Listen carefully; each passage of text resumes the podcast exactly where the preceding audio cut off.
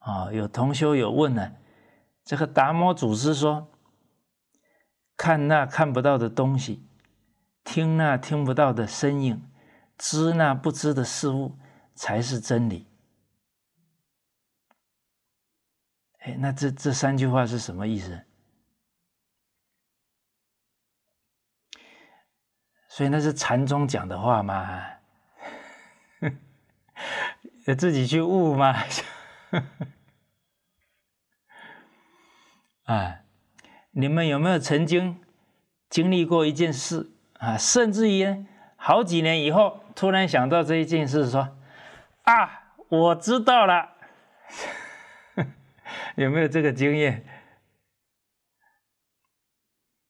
那那件事你已经看了，你也听过了，你怎么突然说啊？我知道了。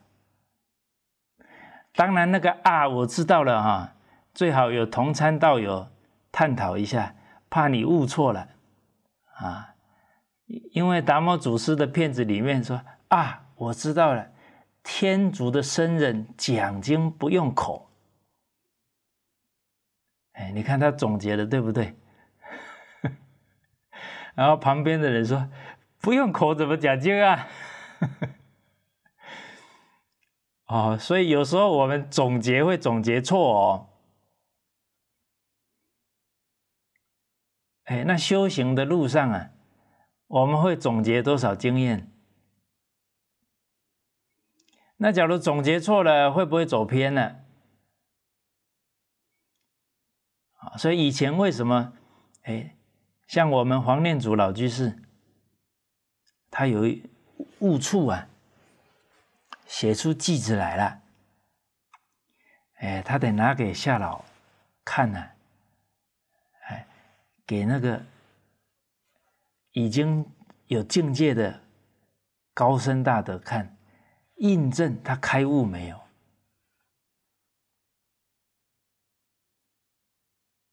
哦不然悟错了就差之毫厘，谬以千里，就偏出去了。啊，所以善知识他是护持我们的道业。啊，你看老和尚说的，好老师啊，真负责任啊，有没有？你看老和尚怎么做的？出国前汇报老师，出国后回来做了什么？汇报老师。啊，老和尚说：“老师不知道你的情况，他怎么指导你啊？”其实啊，最重要的是一个态度，有这个出必故反必面的态度。哎，有时候老师知道我们的状况，他他不跟我们讲，因为我们没有这个态度嘛。没有这个态度呢，他讲的再好。态度就好像一个器皿嘛，法器嘛，他才能装得住啊。我们连这个态度都没有，他就先讲了，我们还不当一回事，不是白讲啊？再等等，等有机缘，我们态度转变了，哎，再讲。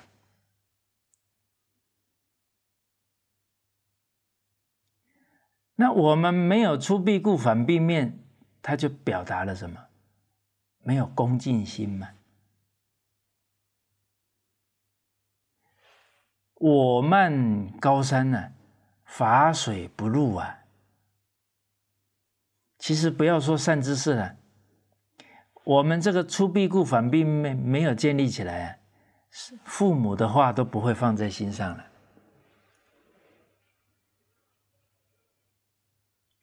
对父母傲慢，怎么可能对善知识恭敬？用的是同一个心呢。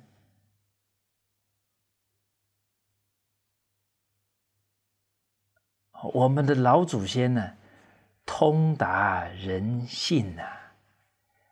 老和尚讲过这个话，很有哲理的。所以他那些教诲都是顺着人性的发展的，那个都是在境界当中。限量境界，他入了境界，他见性了。现在很多的理论是人自己想出来的。大家要注意啊，他想出来的，请问他有没有分别？他有没有执着？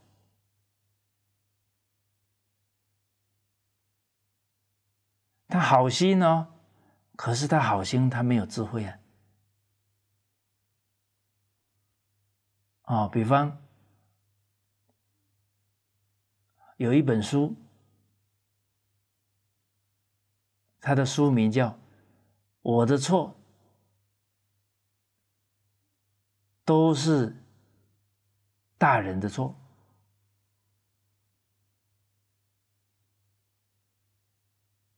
啊，有有这么一本书啊。好。请问大家，你看到这个书名，而且是画册哦，哦，然后他就画那小朋友头上呢顶了好多书压在他的头上，你说他画的对不对？哎，真的有父母这么压孩子的喽？嗯，还。父母把他的面子压在孩子身上喽，孩子喘不过气来喽。看起来画的对哦，那可是这本书一出去了，小朋友一看到会怎么想？都是我父母害的。你说我分析的这个是很正确的。他这一些心理的问题，都是因为他父母啊、家庭给他的影响啊。可是问题是，通通把责任推给谁了？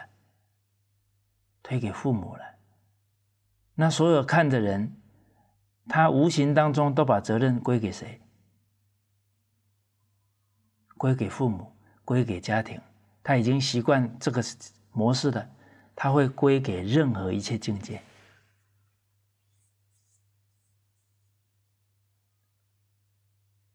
啊，所以佛法这是彻底的，一切法从心想生，自己要为自己负完全的责任。哦，要修忍住，要转化缘分，所以很多的说法会让人不知不觉的把责任往外推。可是你说这个画书的人。他是恶意的吗？他说：“我这个书就是要画给大人看的啊，你们不要这样对待小孩啊。”可是问题是你画出来之后，你那个书你能控制吗？你能控制都是大人看吗？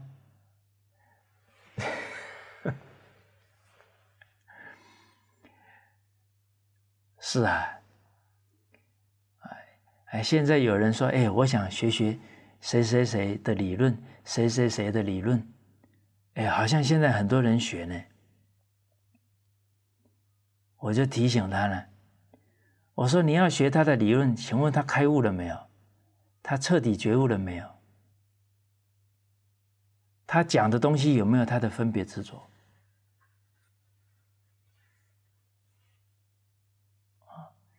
一个心理学家四十岁写了个理论出来了。然后刚好你刚生孩子，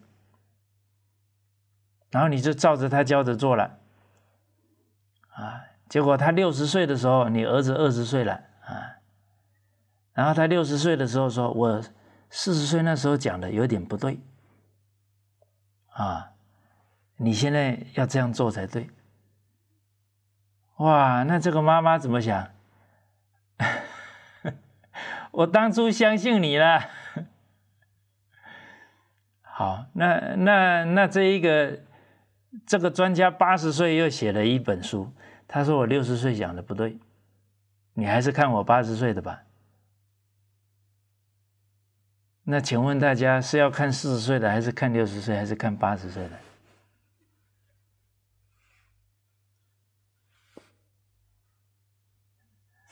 的？对呀。除非你看着这个人，他正阿罗汉的还可以，所以四十二章经说：“圣物性如意，如意不可信呢。”还没有证阿罗汉以前，不是正见呢，不是正知正见呢。所以佛度有缘人呢，你看佛都讲那么清楚了，连孔子这样的圣人，他都没有说你们听我的。孔子说我述而不作，信而好古，跟着古圣先贤学。哇，现在的人一领悟什么，就是我的理论。那很多人过去生跟他缘又好，他讲啥就信啥，那也只有他们的缘了，你也不能硬拉他哦，你还得顺势而为哦。啊，所以诸位同学，现在要帮一个人啊，你真心要帮他了，挑战就来了。啊，但你也要感谢他。啊，因为他让我们修一个科目，啊，就是不变心，帮他的心不能变，啊，纵使身子诸苦中，如是愿心永不退。啊，大家有没有讲过这句话？算了，不理他了。啊，讲这句话呢，火烧功德林哦，哈。前面做的通通烧掉了，啊！假如我们一想，哎，我早上才说呢，哇，那没关系，从头再来。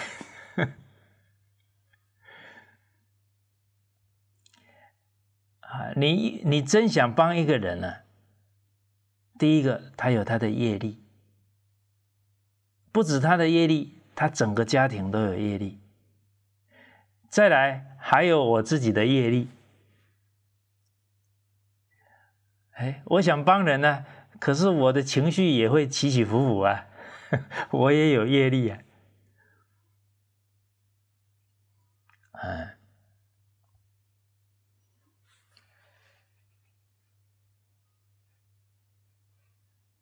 所以这个都要立誓练心啊。练出不变的心啊，啊，练出啊一心一意为对方好的心出来，啊啊，立誓练心，立誓练心，这四句话不可虚于理也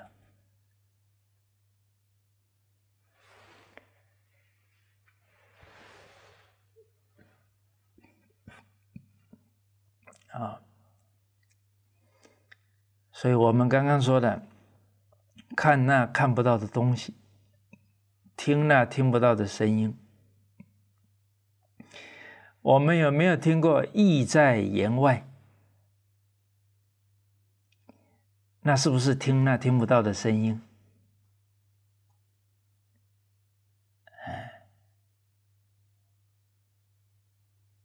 哎，看那看不到的东西。哎我们看一个人在说话的时候，有没有看到他的心？好，跟大家举举个例子。好，有一个同修，他没有当场见过老人家，啊，那知道老人家要去黄金海岸，啊，他就跟悟行法师说：“这一次老和尚来了，我可不可以亲近亲近？”哎，结果悟行法师也很慈悲，好，没问题。哎，当天到了饭店呢，给他安排在老人家的旁边。啊，结果他来了之后吓了一跳，你怎么给我安排这么近啊？啊，悟悟行法师说：“你不是说要清净清净吗？”啊，结果他一坐下来呢。在老人家旁边，然后他就忍不住了。这个也是很直率的人，他就说了一句话：“说，哇，师傅啊，你真是天生丽质啊！啊，哎，对面有一个有一位护法，听了他的话，马上很严肃的跟他说：“是法相庄严，不是天生丽质。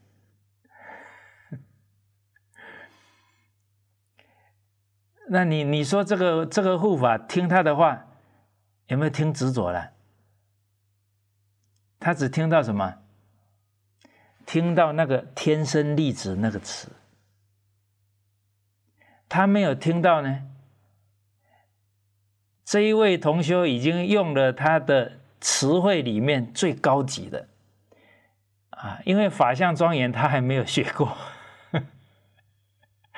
哦，他看一一师傅的这个皮肤白里透红，他能想到最高的一个成语叫“天生丽质”。那我们有没有听到他的心呢？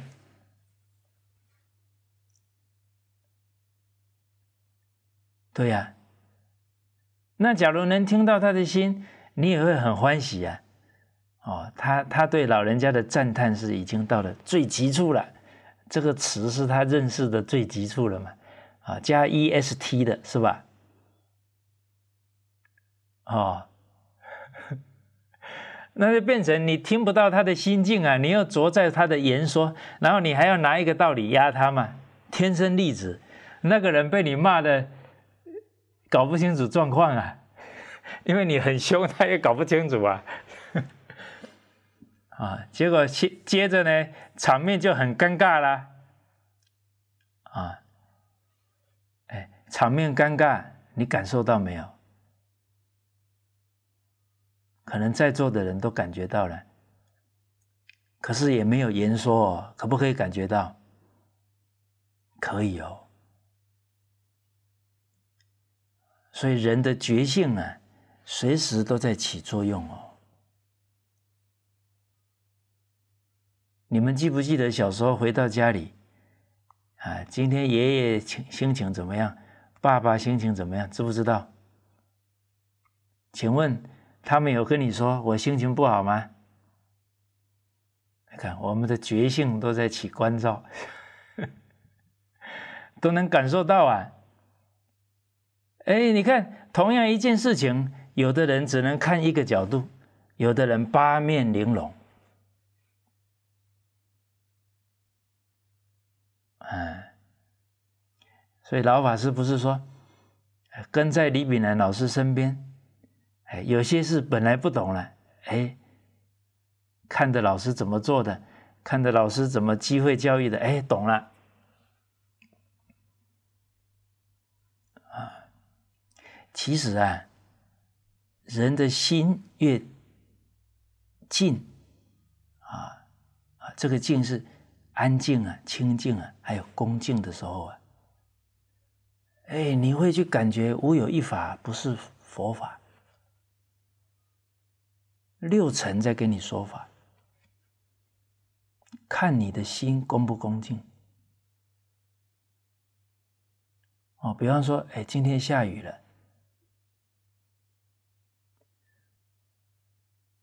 哇，希望极乐世界不会下雨啊。哦，这里天气都是无常的。那请问，这个这个打雷有没有在跟你说法？有啊。哎呀，真是一真法界好，一心观理圆满报身，所居之处永无众苦诸难恶趣魔恼之名，也不会有新冠肺炎，亦无四时寒暑愚冥之意，也不会热到你非吹冷气不可。哎，那六层有没有在说法？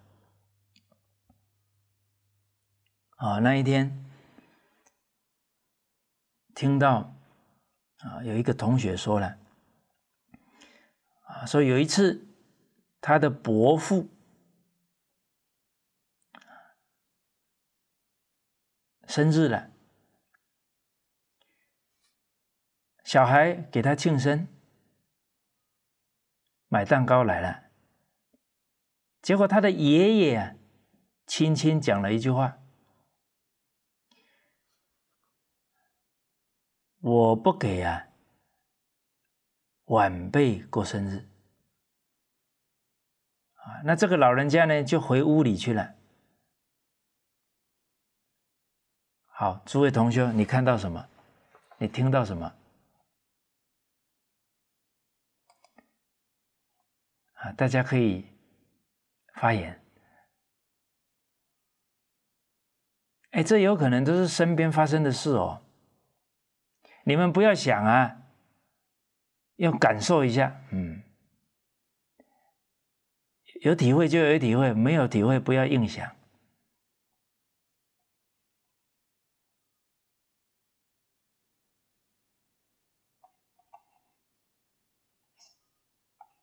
阿弥陀佛。哎呦，哎呦，黄居士，请请说。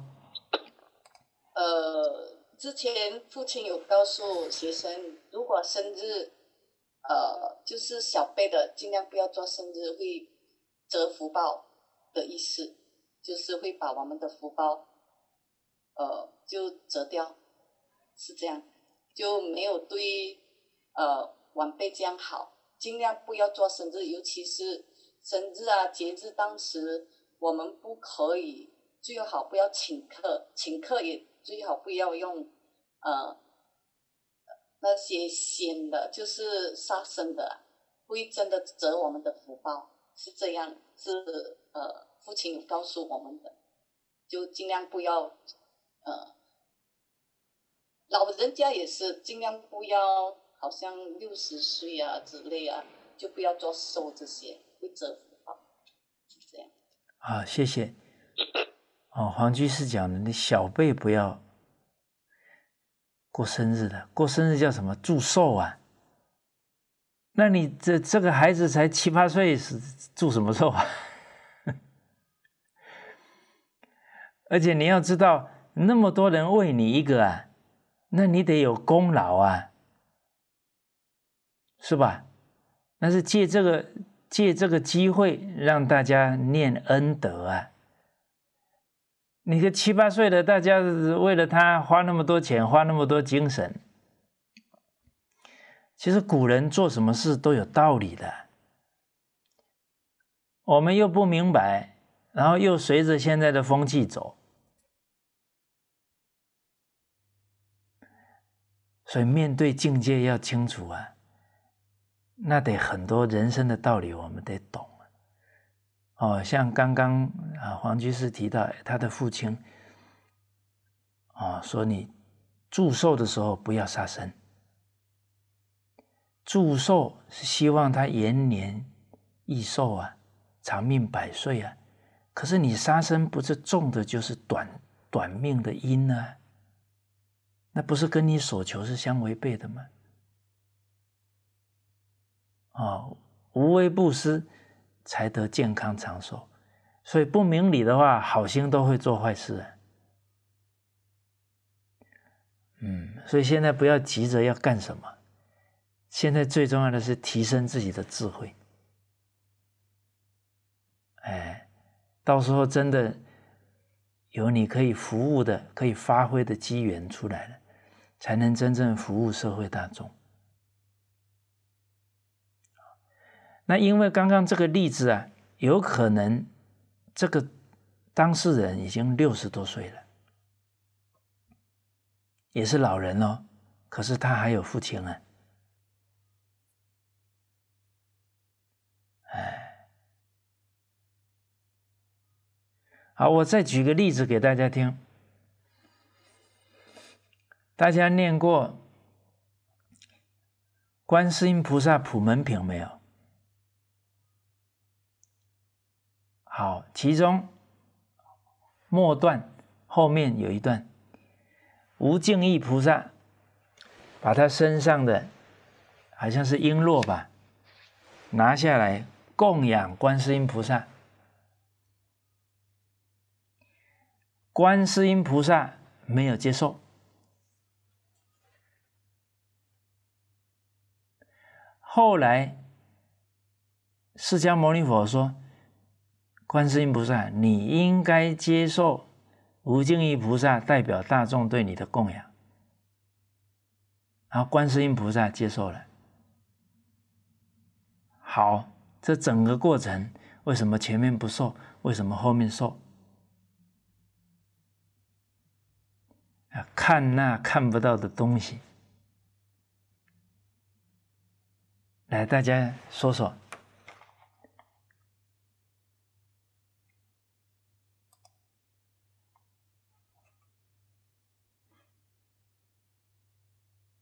啊，邻居事情。啊啊，谢谢老师，各位同学，大家下午好。刚才刚才那些那个跟小孩子庆祝生日，就是想到我们应该看那个情况如何。那比如说。一个一个小孩子的，只是买一个小蛋糕，跟家里的人一起吃个蛋糕，学生觉得可以，应该可以接受，而且要借个机会向这个小朋友解释啊，为什么庆祝生日什么意思？比如说，我们可以讲就是母难日，我们说要有感恩的心，我们要告要告诉我们的小朋友。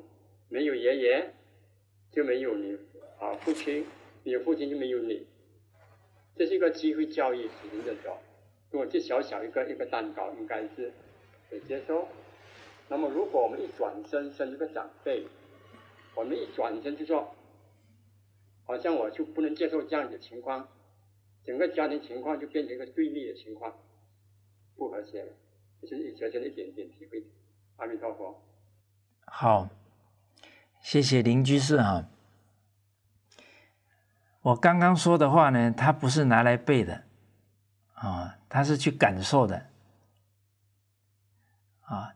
假如说啊，他是用背的，哎，听完陈德刚刚那段话，就说小朋友通通不能过生日了，嗯，是吧？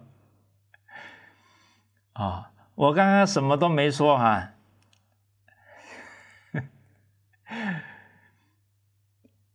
啊，做什么事啊都有一个度，那个度没有了，或者没有那种精神，没有那种道理在了，就越做越偏了。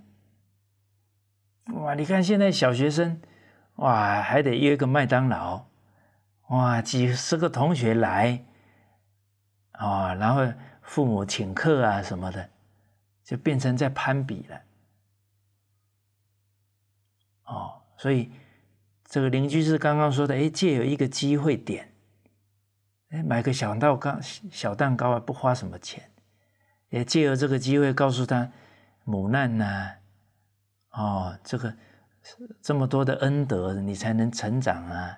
你看你都几岁了，哦，啊，甚至于他假如从小有佛法熏习。人生难得，佛法难闻呢。哎，生日最有意义的，发个愿啊，就看你怎么去引导了。法没有定法，这是正确的啊。好，还有没有其他的领悟的？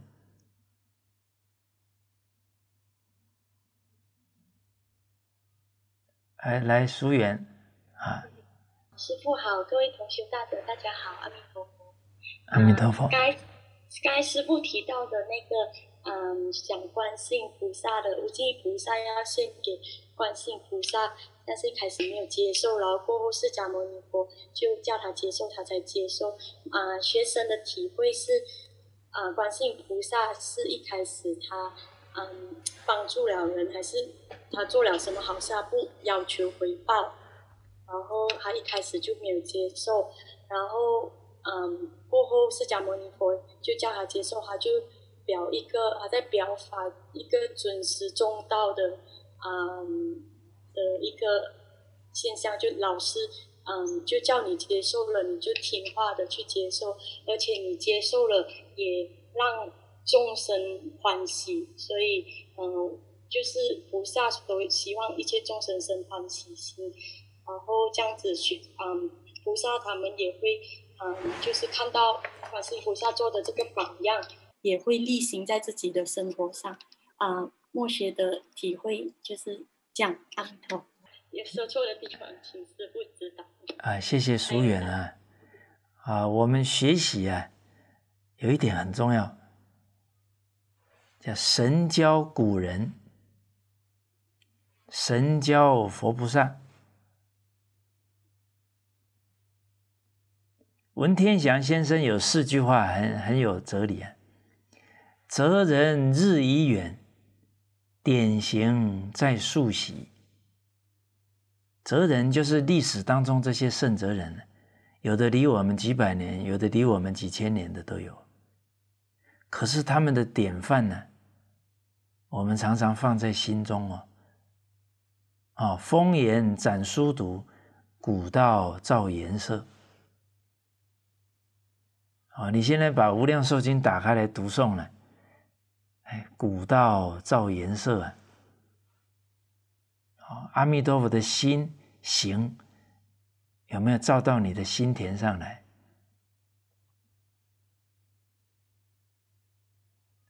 所以目目前当目其心呢？哎，刚刚俗言分享的是他从这个经典的整个情景。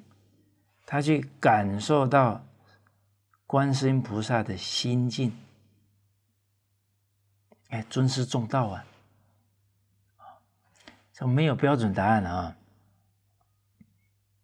哎，我再讲一个例子，这黄念祖老居士讲经的时候有讲到，啊，在应该也是属于东南亚那一带。可能是不丹啊、尼泊尔那一带，有一个王子，他出家了，跟着他的上司，在面对大众，然后很多信众啊，在礼拜这个王子，他已经出家了。然后黄念祖老居士说：“这样是不恰当的。为什么不恰当？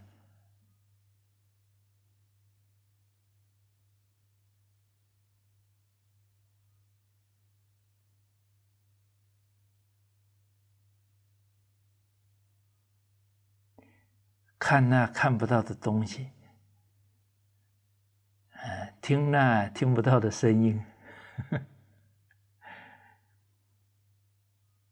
其实有时候大家听到这里啊，你们可以转化一下，变成什么呢？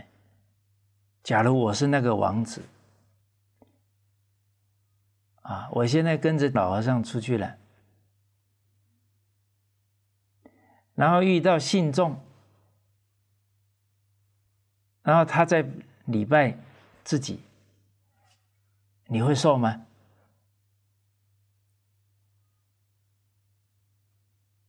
为什么不会受？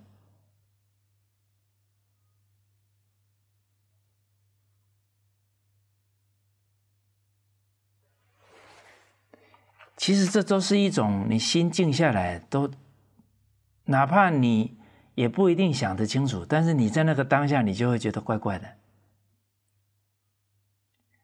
哎，有一些事情啊，在那个当下，我们就会觉得，哎，这事有点怪，但不知道怪在哪。就是他跟性德不够相应，甚至于他跟孝亲尊师不够相应。我们只是当场没有办法很准确的判断，可是是可以感觉到的。啊，一个人很尊重他的老师啊，信众面前，信众拜他没有拜他的老师，他是不能接受的，是吧？他会怪怪的啦，哦，就好像那个许俊啊，医术不是受到大众肯定，还还帮了一个宰相的太太治好病了啊。然后他一个好朋友就对他说：“现在外面传说啊，假如你跟你的老师刘义泰啊用。”这个扎针对决还不知道胜负如何呢？哦，你看许晋怎么反应？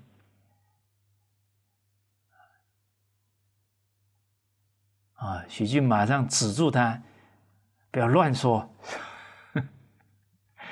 啊，我师父的医术已经到了我没有办法触及的境界。啊啊，这些传言都是因为大众迷失在什么什么。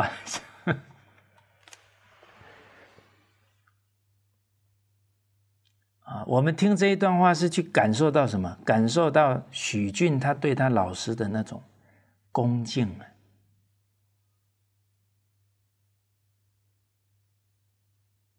哎，所以这看电影啊，哎，这每一幕那个心境有没有留在我们心上啊？哎，留在我们心上。我们就可以把它用出来了。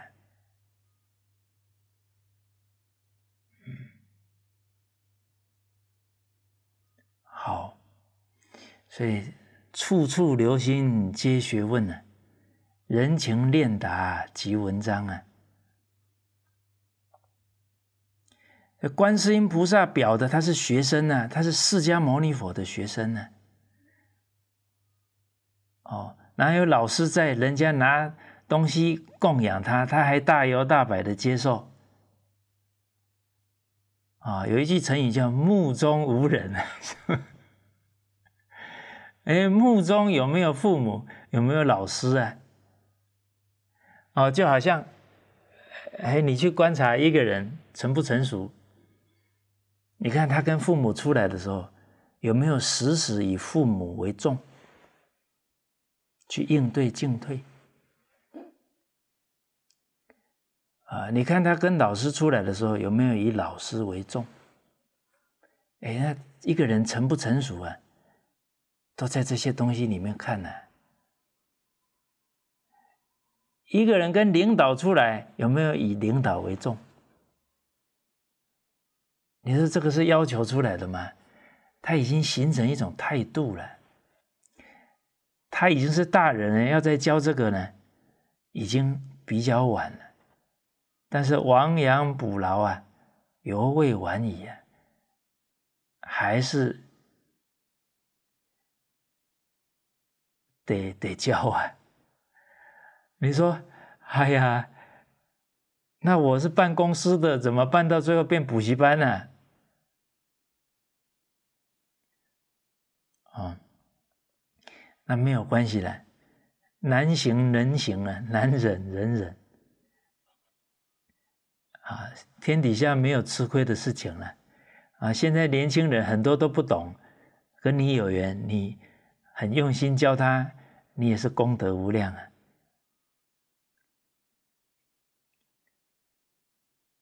啊，学校假如没有教，家里也没有教，跟我们又有缘，那当然我们要尽心尽力护持他了，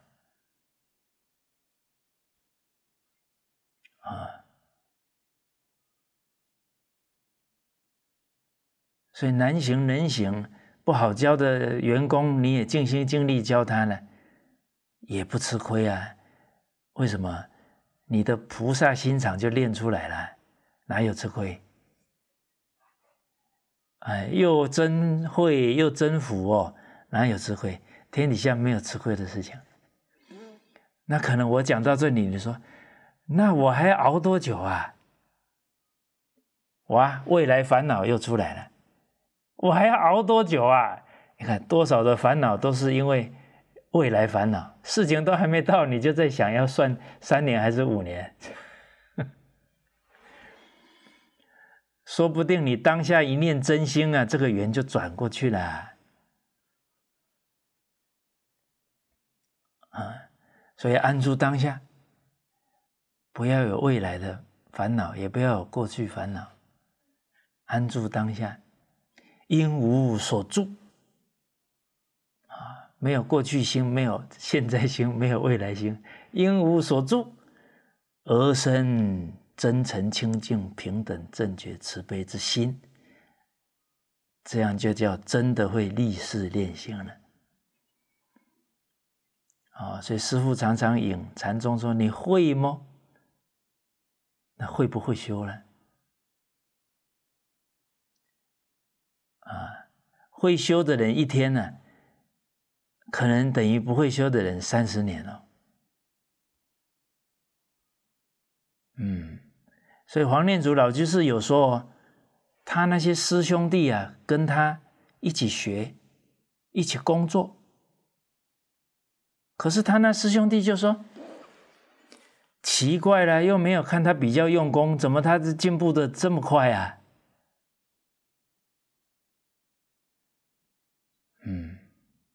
内行人看门道，黄老啊，都是直接跟佛菩萨善知识的心境，从这个最根本的地方去效法的。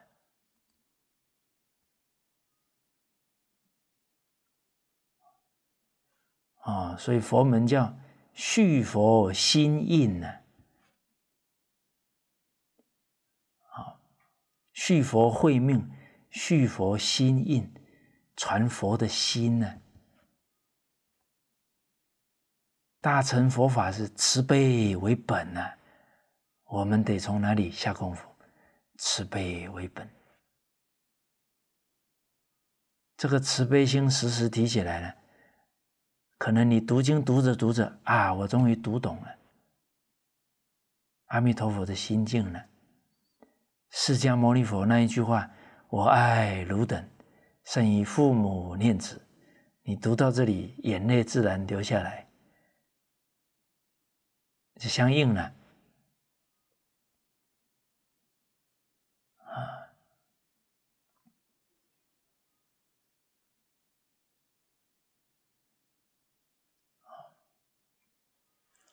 好，但是真正呢，能理解老师啊，还是建立在先理解父母。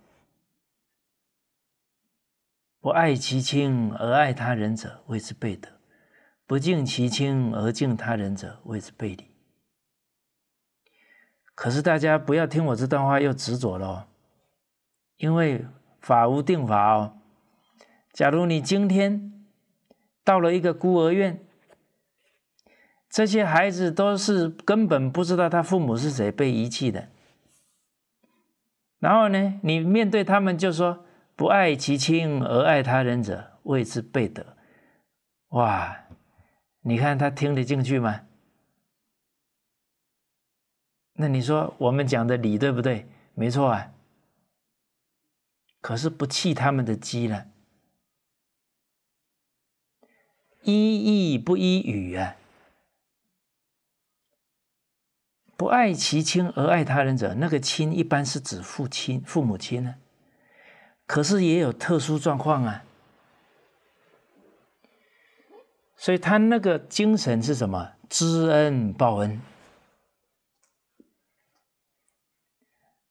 哦，所以我们到了这个孤儿院去了，谁对你们恩德最大？你要从这里下手了，同样可以把他的善根唤醒。所以佛门这个法无定法，大家可要去体会啊！不能听了法无定法就，哎呀，那到底要咋学呀？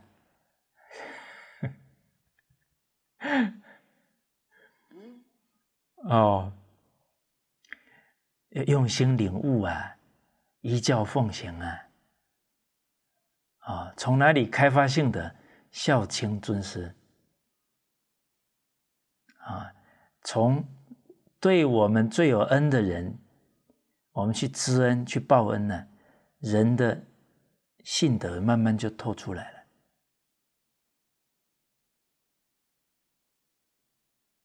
啊，所以刚刚跟大家说的，这个老人家轻轻讲了一句话，啊。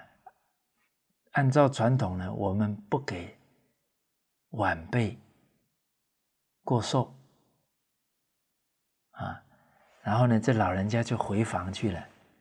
这老人家有修养啊，这老人家是恒顺众生呢。你们还是要过嘛？好，那我我先回去了，是吧？哎，你们以前看电视剧啊，不管是古装戏还是现代戏，你们有看过这个？哦，比方说五六十岁的人在过生日，然后他七八十岁的老人家也在场，你们见过这种场面吗？这怪怪的。就好像老师在，不能接受人家礼拜啊；父母都还在，我还祝寿啊。哦，有一句话说：“父母在，不言老啊。”啊，今天你父父母在你面前，哎呀妈，我觉得我我觉得我最近老了。哎，你当场有没有觉得说错话了？哎，你假如不觉得说错话了，那太钝了。啊，大家有没有经验？这句话刚出去，觉得自己说错了，那这个有决性哦。最严重的就错了，不知道问题在哪。哎，他怎么生气了呢？有什么好生气的呢？那就是完全体恤不到人心了。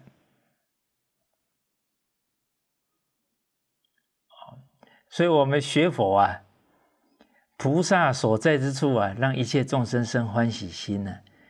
有时候这种人情事理啊，还得要柔软，念念为他人着想，念念能考虑人家的感受啊，就好像跟老人家吃饭，不能吃太快。甚至于不能在老人面前把筷子放下。你把筷子一放下，他心里说：“哎，他们吃饱了，哎呀，我会不会拖到他们的时间呢？”哎呀，那你看他吃的不是很紧张吗？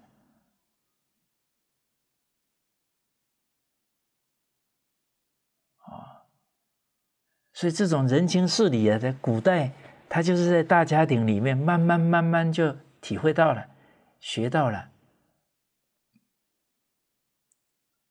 所以菩萨是德柔和直直摄身德啊，柔和，柔软，直直是真诚的，嗯啊，怡无色，柔无声呢，啊，所以真的要念念为他人想啊，好。啊，我们上一次啊谈到啊，老人家守这三个条件，而且提到啊，哎，能传法的条件呢啊，首先呢要尊师重道。那这个每个人都有啊，尊师重道是真心呢，真心每个人都有啊，因为讲每一段话，我们都要啊，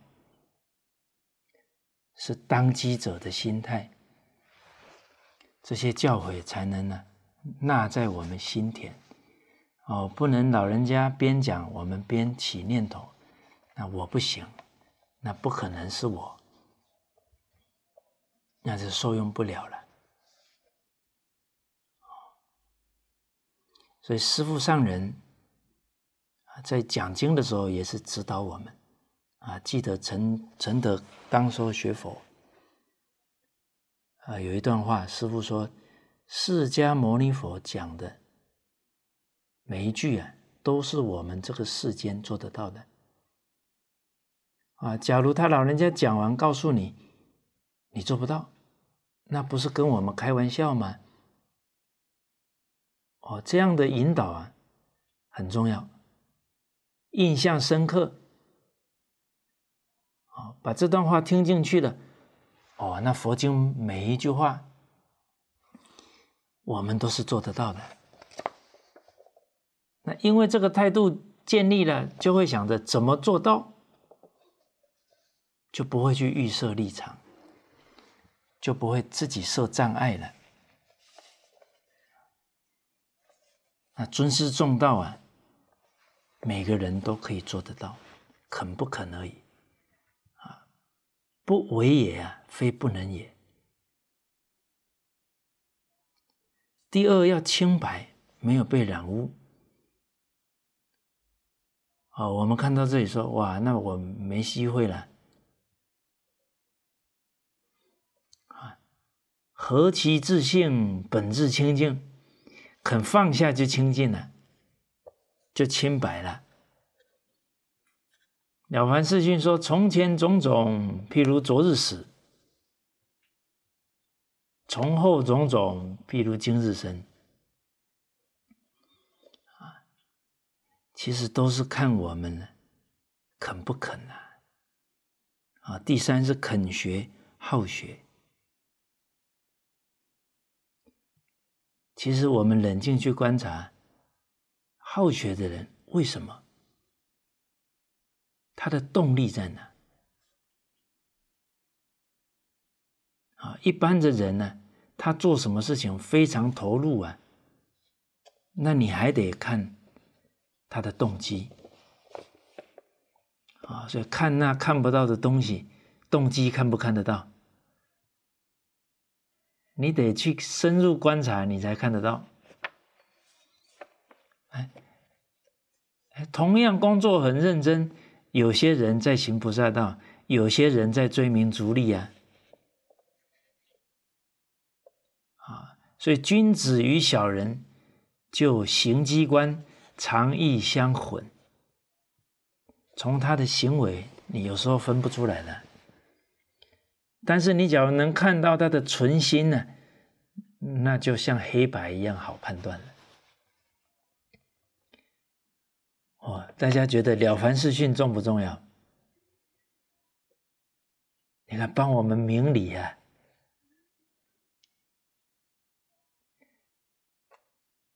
那请教大家，老和尚为什么好学？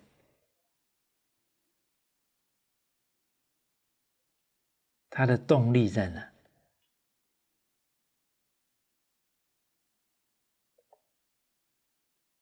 那我们效法了没有？我们也可以好学呀。老人家那一种心境，我们真发出来了，就好学了。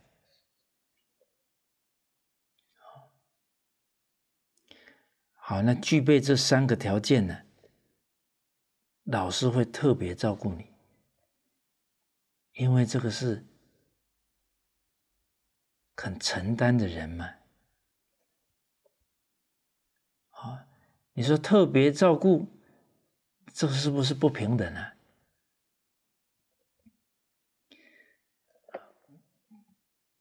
不平等当中有平等。平等当中有不平等，但是最重要是真心，因为缘有不同嘛。从外向上看，它是应那个缘的深浅嘛，你不能说他偏心嘛。哦，大家有没有抱过怨？我妈偏心，对我弟比较好，对我姐比较好。这个这个，假如不放下的话，真的跟着老师、跟着领导，常常也会说老师偏心，领导偏心。我们得从根上把这些习气去掉啊，要成熟一点啊，要站在君亲师的角度，这样才会成熟，才不会斤斤计较。啊，我们真有这个三个心境了，哇！那善知识一生的行仪啊，就给我们做榜样了，做模范了。啊，听他说什么，看他做什么，每天都有悟处啊，都有感动啊，哦，就会。不知不觉觉得，哎呀，这个慧命啊，是他老人家救的，啊，他老人家讲经一辈子啊，我不好好学，怎么良心对得起他呢？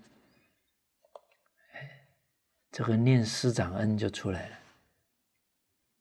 好，今天时间已经超过了啊，啊，谢谢大家的参与，阿弥陀佛。